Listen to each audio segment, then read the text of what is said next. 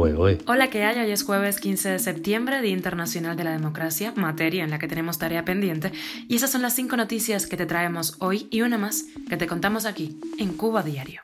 Esto es Cuba a Diario, el podcast de Diario de Cuba con las últimas noticias para los que se van conectando. Estados Unidos va a empezar a obligarte a obtener un visado para entrar al país tras haber viajado a Cuba. Los viajeros cubanos podrán importar más alimentos, como por ejemplo carne fresca y embutidos. Cuba es el país con peor velocidad de Internet en América Latina y el Caribe. Las tarjetas MIRS, equivalentes rusas a Mastercard y a Visa, podrán usarse en Cuba antes de fin de año, así lo anunció el ministro de Turismo. Conteo regresivo en el país para la entrada en vigor de un código penal amenazador. ¿Viene otra primavera negra? Te contamos los detalles aquí, en Diario de Cuba. Esto es Cuba a Diario, el podcast noticioso de Diario de Cuba. El portal web del Ministerio de Asuntos Exteriores y Cooperación de Estados Unidos ha modificado su listado de recomendaciones de viaje a Cuba. Actualmente es necesario obtener visado estadounidense para entrar en Estados Unidos si la persona ha viajado previamente a Cuba, no siendo suficiente la presentación como hasta ahora del ESTRA, el Electronic System for Travel Authorization. Este visado debe ser solicitado en el Consulado General o sección consular de la Embajada de Estados Unidos de su lugar de residencia. Lo anterior es aplicable incluso para viajes realizados a Cuba y Estados Unidos de forma separada y en distintos momentos.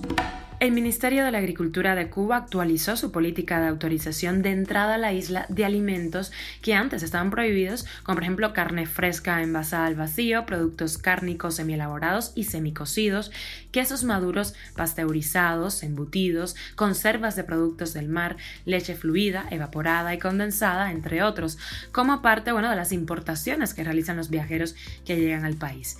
Las carnes deben de proceder de países con los que Cuba tenga acuerdos con sus servicios veterinarios oficiales, como por ejemplo Estados Unidos, España, Portugal, Canadá, México, Panamá, Costa Rica, Nicaragua, Brasil, Argentina, Chile y Uruguay.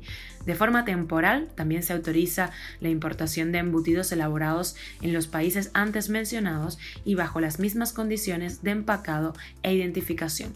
Siempre recuerden al vacío y con una etiqueta con identificación del país eh, del cual procede este producto. Cuba a diario. Cuba ocupa el último lugar en velocidad de Internet en América Latina y el Caribe con 3,26 megabits por segundo de transmisión de banda ancha. Esto se ve un informe del Worldwide eh, Broadband Speed League 2022.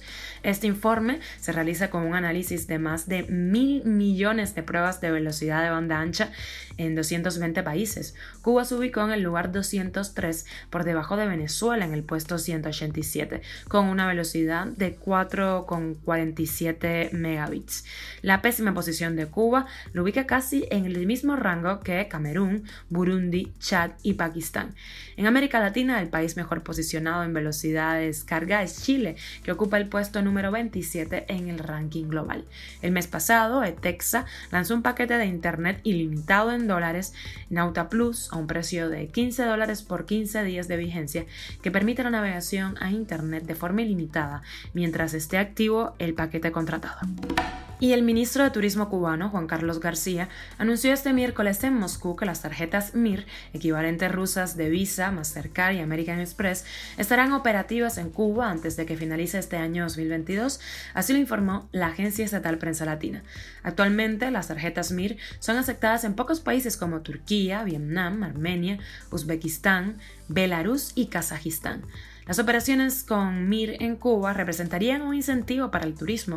En los últimos años recordemos que Rusia se ha convertido en el principal mercado emisor de turistas a Cuba, hecho que ha favorecido los vuelos directos entre Moscú y varios destinos turísticos de la isla, como La Habana, Varadero y Jardines del Rey. Cuba a diario. El Código Penal, que está a punto de entrar en vigor en Cuba, no solo mantiene la pena de muerte, sino que la extiende como castigo a actos ejercidos contra el poder que el Estado califique de delitos y que también pueden ser sancionados con cadena perpetua o penas de cárcel de hasta 30 años. El artículo publicado en Diario de Cuba por Lucía Alfonso Mirabal se centra en los artículos de, este nuevo Código Penal, el 120 y el 143, que arremeten de forma directa contra la sociedad civil cubana y prevé penas de entre 4 y 10 años de prisión de libertad. Vamos a, a ir uno por uno. artículo 120, eh, o de ejercicio arbitrario de derechos y libertades constitucionales. Quien arbitrariamente ejercite cualquier derecho o libertad reconocida en la Constitución y ponga en peligro el orden constitucional y el normal funcionamiento del Estado y el gobierno cubano, incurre en sanción de privación de libertad de 4 a 10 años. Artículo 143, o de otros delitos contra la seguridad del Estado. Quien por sí o en representación de organizaciones no gubernamentales instituciones de carácter institucional, formas asociativas o de cualquier persona natural o jurídica del país o de un Estado extranjero, apoye, fomente, financie, reciba o tenga en su poder fondos, recursos materiales o financieros con el propósito de sufragar actividades contra el Estado cubano y su orden constitucional, incurre en sanción de privación de libertad de cuatro a 10 años. Aquí, recordemos, tanto juez como parte es el Estado cubano, así que asumirá como delito cualquier acción que no que vaya en contra del sistema socialista.